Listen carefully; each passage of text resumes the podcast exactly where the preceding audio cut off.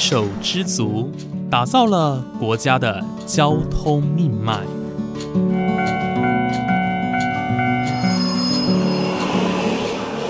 翻山越岭，运送着历史的独家记忆。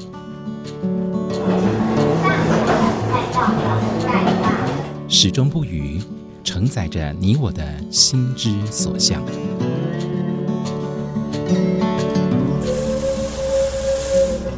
各位旅客您好，欢迎搭乘本班次列车，我是胡浩辰，欢迎来到鬼世界，让我们一起探索铁道文化，感受铁道温度，记录铁道故事。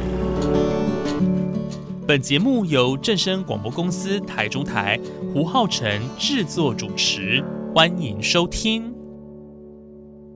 各位听众朋友，午安！谢谢大家在每个周五的中午十二点钟准时收听，欢迎来到鬼世界，我是主持人胡浩辰。今天的这集节目啊，想要来跟大家聊聊一个沉重的主题，是关于台湾铁道百余年来所发生的一些伤心往事。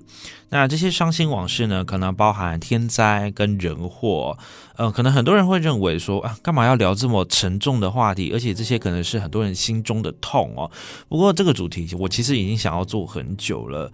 嗯，我的想法是哦，我一直认为要正视这些曾经发生过的历史哦，还有事件，在未来的日子呢，防患于未然才是最重要的。那今天这期节目呢，我们先聚焦在天灾上面哦。究竟有哪一些天灾曾经造成台湾的铁道柔肠寸断呢？其实有些路段很幸运的，马上就被抢通，而且恢复通车，因为他们可能是非常重要的主干道，或者说在地呢非常仰赖这个这一条铁路哦。不过有的路段呢，却是距离通车遥遥无期，我们甚至看不到曙光在哪里。你心中有想到哪些地方了吗？台湾呢，最常造成严重损害的天灾哦，其实不外乎就是两种，我相信大家都猜得到，就是频繁的地震，还有我们现在夏秋之际的台风哦。像节目播出的前几天，刚好也是小犬台风哦，呃，从台湾这样子擦身而过。其实，在台湾铁道兴建以来哦，常常就因为这两种天灾哦，导致铁路中断。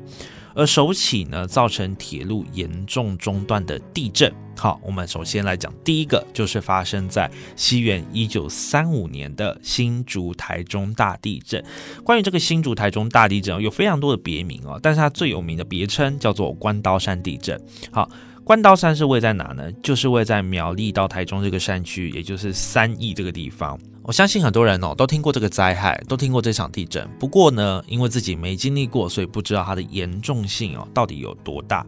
呃，在一九三五年的四月二十一日清晨的六点零二分哦，当时大家都还在睡觉啊，发生了这一场规模有七点一的地震哦。那震央呢就位在现在苗栗县三义乡鲤鱼潭水库的附近哦。那一提到这里，大家应该可以很快的联想到，呃，最直接受到的呃铁路应该是哪里吧？没错，就是台湾纵贯线的台中线。这个台中线呢是山线的别名啊，并不是台中县市的县哦，哦是台中线路的线。好，那这个台中线俗称山线哦，啊，当时的铁路就是行经这个区域，也就是现在大家所熟知的旧山线这个路段。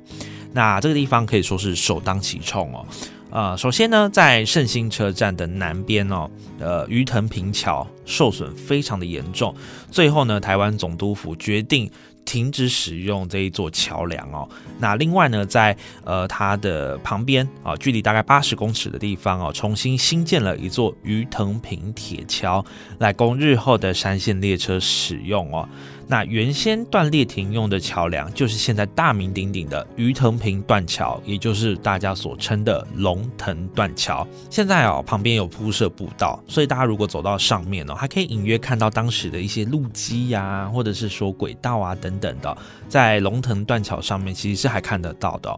那另外，当时哦，除了龙腾断桥哦，呃，应该说龙腾桥断裂之外呢，其实还有像是其他的隧道哦，旧山线的隧道也有崩塌的情形。那在大甲溪哦，呃，也就是后里到丰原这一段，也有桥面破损的情形。而在地震发生的当下，刚好有一班普通车哦，是当时北上的二十二次普通车停靠在泰安站。旧的泰安站就发现前进也不是，后退也不是，刚好被卡在中间，所以这台列车就就地摆放到了三年后，也就是一九三八年，才将这班列车哦拖出维修。也就是说，等到呃前后啊整条山线的铁轨哦、铁路等等所有路段都整修好了之后呢，这班列车才被拖出站外去维修哦。而在山线的停摆这三年哦，海线其实就扮演非常重要的角色。我们大家都知道，在一九二二年哦，因为有治货事件，所以呃，日本总督府呢就盖了这个海线的铁路。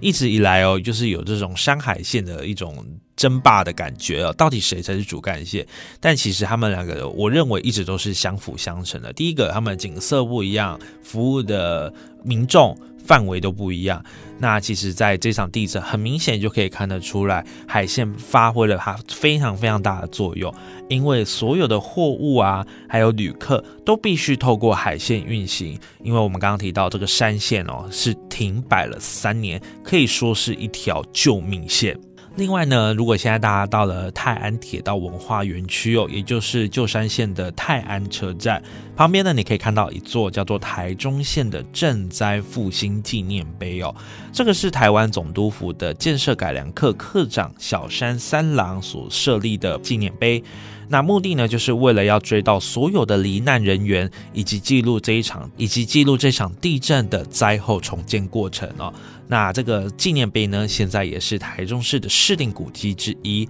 那经过呢，呃，一些考古学家的翻译哦，上面其实是有刻一些文字的，就有把当时的一些呃过程啦，或者是说呃纪念的事项啊，把它记录下来。大家如果有兴趣的话，到泰安车站可以去看看，走访一下哦。接下来呢，我们要提到的这一场灾害哦，相信许多的老一辈爷爷奶奶们应该是记忆犹新哦。他们可能在小时候亲眼目睹了这一场灾害。这个呢，是发生在一九五九年，也就是民国四十八年夏天的八七水灾哦。我相信呢，大家应该也都很常听到这个八七水灾。那比较近代就是八八水灾嘛。不过在一九五九年发生这个八七水灾是非常非常严重的。我们在谈论它带来的灾害之前呢，我们先来谈谈这一场灾害到底是怎么形成的。当时呢，在南海的东沙群岛哦附近呢，有一个热带性低气压，也就是台风的前身，但它的强度其实并没有抵到台风的强度。那这个热带性低气压当时就是缓慢的朝东北方移动。那当时呢，在日本的南方海面呢，也有一个台风啊，因此呢，这个台风比较强，所以就牵制了这个热带性低气压，产生了藤原效应啊。那这个热带低压呢，就因此呃受到牵引而登陆了嘉义县的布袋这个地方。那进入台湾哦，其实它受到了地形的影响啊，这个热带性低气压哎，其实也就慢慢的消散，因为撞到了我们的护国神山嘛，哈。但是呢，它从西南部进来，它引进了非常强大的西南气流啊，因此连续好几天降下了致灾性的豪雨。它叫八七水灾嘛，所以我们来谈谈，光是八月七号一天的降雨量哦，在呃中南部的平原就高达五百到一千公里哦，接近了当时平均全年的降雨量，也就是一天哦降下了全年的降雨量，对台湾的中南部地区有造成非常严重的水灾。那大家也可以想象，当时的排水系统可能没有像现在那么的好。既然呢，中南部很多地方都泡在水当中，其实对于当时的铁路肯定有非常大的影响。毕竟当时没有高架化，没有地下化啊，当时的铁路全部都盖在地面上。如果平原淹水呢，啊，等于整个铁路可能都被淹没了。大家呢可以上网去搜寻哦，在八七水灾之后啊，彰化车站就因为水灾而掏空路基哦，有一台蒸汽火车 CT 一六九哦，就倾倒在这个路基掏空的这个坑洞当。当中哦，另外呢，我们在前几集当中哦，朱书汉老师也有特别提到，这个八七水灾其实是大大影响了南北平行预备线的营运哦。这个南北平行预备线呢，其实是由各个糖厂哦，他们之间的糖业铁路所串联而成。那当时这个八七水灾哦，呃，真的是洪水泛滥哦，真的是造成非常大的影响。尤其是呢，跨越台中到南投中间这个中南线哦。哦，跨越乌溪的这个乌溪大桥受损非常的严重。南北线呢，就是因为这样子哦，开始去萎缩了它的营运路线。原本南北线哦，他们的起点是在台中车站。那因为这个乌溪大桥被冲毁了，所以它并没有办法从台中发车，因此它就从二水改为起点哦。后来呢，这个南北线也不断因运，像是糖厂啊停业啊，或者是说呃可能运量不佳，陆陆续续的去缩短它的营运路线哦，最后让南北平行预备线走向了终点。那刚刚提到的是糖业铁路的部分，纵贯线铁路其实也是灾情严重啊，像是曾经传出有客车哦被埋入这个流沙当中哦，例类似那种土石流的感觉。那还有像很多路段的铁轨啊也被冲毁，或者是有路基路基掏空的情形哦。那也因为灾情非常的严重哦，那像从台北南下的列车哦，柴油快车就只开到新竹，过了新竹就不开。那一般的快车呢是可以开到竹南哦。普通的客车是开到了苗栗的大山脚啊，也就是现在的大山车站。而这场水灾呢，造成的伤亡人数更是台湾历史中排名第二哦，可以说是台湾长辈心中非常难忘的天灾之一。如果说巴西水灾哦是长辈心中的痛，接下来要讲到这个事件哦，可以说是台湾当今所有居民仍旧记忆犹新的痛，就是发生在一九九九年的九二一地震。在一九九九年九月二十一日的凌晨一点四十七分哦，发生了瑞士规模七点三的地震，镇央呢就位在于南投县的集集镇哦。这场地震呢，也造成超过两千四百个人死亡，一万多个人受伤，另外有超过十万栋的房屋全倒或是半倒，是台湾有史以来最严重的天灾哦。这场地震呢，当然呃威力那么大，想当然就是对于铁路呃的影响也非常的大哦，像是呢它造成山线呃的三义一号隧道以及大甲溪桥受损非常严重，山线哦又是全面的中断。当时台铁的西部干线哦，更是全面一度停驶哦。那也因为山线的中断呢，各级的列车都改以海线行驶。那因为山线的列车全部挤到海线了，那加上海线原有的列车哦，所以会造成那个列车严重的误点哦。当时的交通可以说是整个大打劫。而在一九三五年呢，呃，刚刚有提到这个同样遭受地震袭击的龙腾断桥，它也因为九二一地震的强大摇晃啊，造成部分的桥墩再度的崩塌，也意思就是说，原本的龙腾断桥因为一场地震哦，呃，而崩塌了。结果呢，又因为遇上了一场一九九九年九二一这个百年强震哦，而又。再度了损毁了一点哦，那这个龙腾断桥哦，也成为了这个一九三五年新竹台东大地震以及九二一地震两次世纪大震的见证者哦。另外呢，靠近正央的集集线呢，也有多处的路段路基隆起啦，路线弯曲，还有这个集集车站哦，它也有那种半倾斜、半倾倒的情形哦，全面停驶到了两千零一年才又恢复通车，所以它也历经了大约两到三年的时间啊，去修复它。当时被震毁的轨道哦，其实有部分是保留在现在雾峰的九二一地震园区里面哦。另外呢，阿里山森林铁路也是惨重的受灾户哦。位于第四分道的新阿里山车站哦，是被震毁的。而六十一公里处哦，从嘉义发车六十一公里处，也就是平遮那这个路段，铁轨严严重的扭曲变形哦。那像是其他的支线，明月线啦、柱山线也是被强震所摧毁哦。而刚刚提到这个绵月线的终点哦，有一个非常著名的地标哈，大家呃相信一些长辈们心中也是有这个地标的存在啊，就是达摩石猴，又称明月石猴哦，外表呢就是很像一只猴子。那坐在这边打坐的感觉，这个明月石猴哦，因为这个九一地震，所以它的头部哦被震到掉落下来，这只大猴子呢就此消失在山林之中。那另外，当时已经停驶的台铁东势支线的石冈车站呢，轨道也有严重的隆起情形哦。大家如果现在有到东风自行车绿廊哦，经过石冈车站这个地方哦，其实也是可以看到这个隆起的呃轨道哦，还有破损的这个路基哦，都有保留下来。那大家也可以见识到哦，九二一真的非常可怕的威力。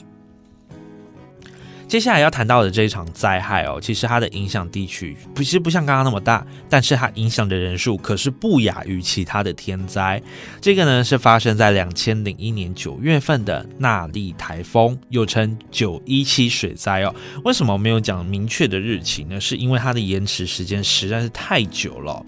他从九月十六号的晚间哦开始清洗台湾，而且在滞留在台湾本岛长达四十九个小时又二十分钟，足足待了超过两天的时间。那大家都可以想象，哎，我们台湾这样一个穿心台过去哦，可能三四个小时，呃。就是登陆又离开台湾，会造成非常大的严重伤害。何况它这个台风哦，在台湾留了两天的时间哦，所以大家应该可以想象，这个带来的风雨到底有多强。而且呢，它滞留的时间实在是太久了，当时的天气其实也是过于复杂，所以这个纳利台风啊，其实也造成了非常多的灾损哦，尤其是北部地区首当其冲哦。这个台风哦，造成了台铁纵贯线的山线、海线哦，还有宜兰线哦，全呃部分的路段哦是中断的。更可怕的是哦。大家如果住在台北市，或者是当时有看到新闻，应该非常的震撼。它让整个台北市几乎泡在水里面。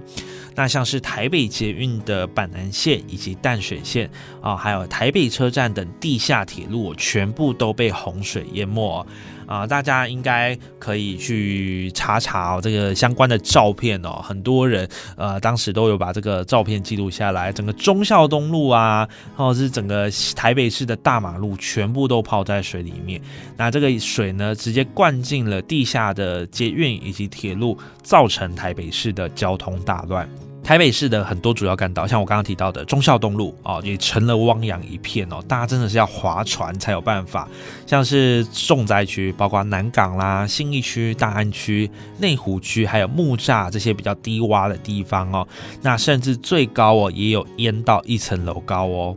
其中呢，台北市的内湖区。有整整三分之二泡在水当中，而台北县细致市，也就是现在新北市的细致区，几乎泡在水里面全部。所以大家可以想象，这个台北湖 几乎是出现在眼前的感觉。那利台风呢，不仅造成了大台北地区哦变成水乡泽国，更是瘫痪了台北车站和台北捷运哦，大家的交通瞬间哦，整个。大打劫，完全没有办法去靠这这个交通工具去移动哦。那现在呢，大家如果搭乘这个板南线哦，某些车站里面还可以看到当时纳莉台风淹水高度的墙面标示哦，时时刻刻提醒大家这个天灾的可怕还有威力哦。今天讲完了台湾从一九三五年到两千零一年的天灾哦，相信听完的你应该也多少有点认识。说到这边呢，我们先来休息一下，我们来听一首好听的音乐。这首音乐呢，算是呃跟今天的主题有点契合吧。我认为，因为刚好这几天小犬台风的来袭哦，啊，外面的风真的非常的大，尤其是像中南部地区哦，啊，这个风势非常的强劲啊，蓝雨的这个侧风季哦，甚至被吹到坏掉了。可以看见这个小犬并不是只小犬，是一只疯狗哦。好，那今天呢，我们来听的这首歌是来自草东没有派对的《大风吹》。这个大风吹其实只是名字相近啦，它的内容其实没什么相关，但这首歌分享给大家啊，那。希望大家呢在台风天可以平安。听完这首歌，我们再度回来，欢迎来到鬼世界。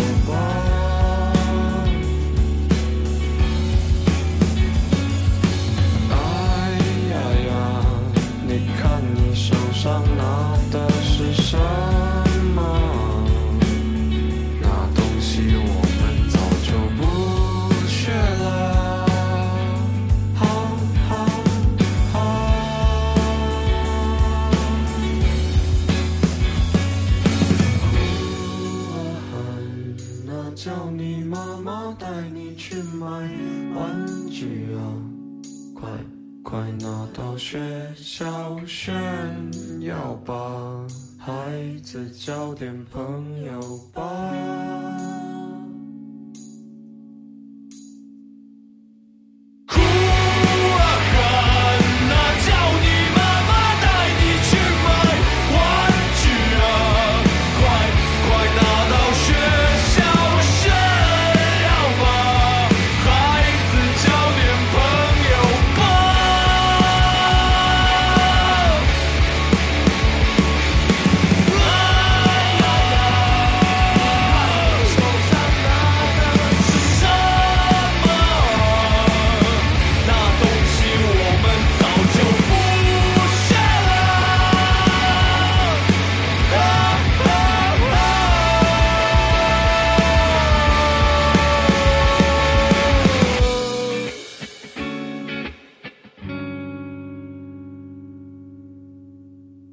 好的，刚刚听完这首草东没有派对带来的大风吹哦，相信大家应该也可以感受到这个气氛哦，真的是像外面的风如此的狂妄肆虐的感觉。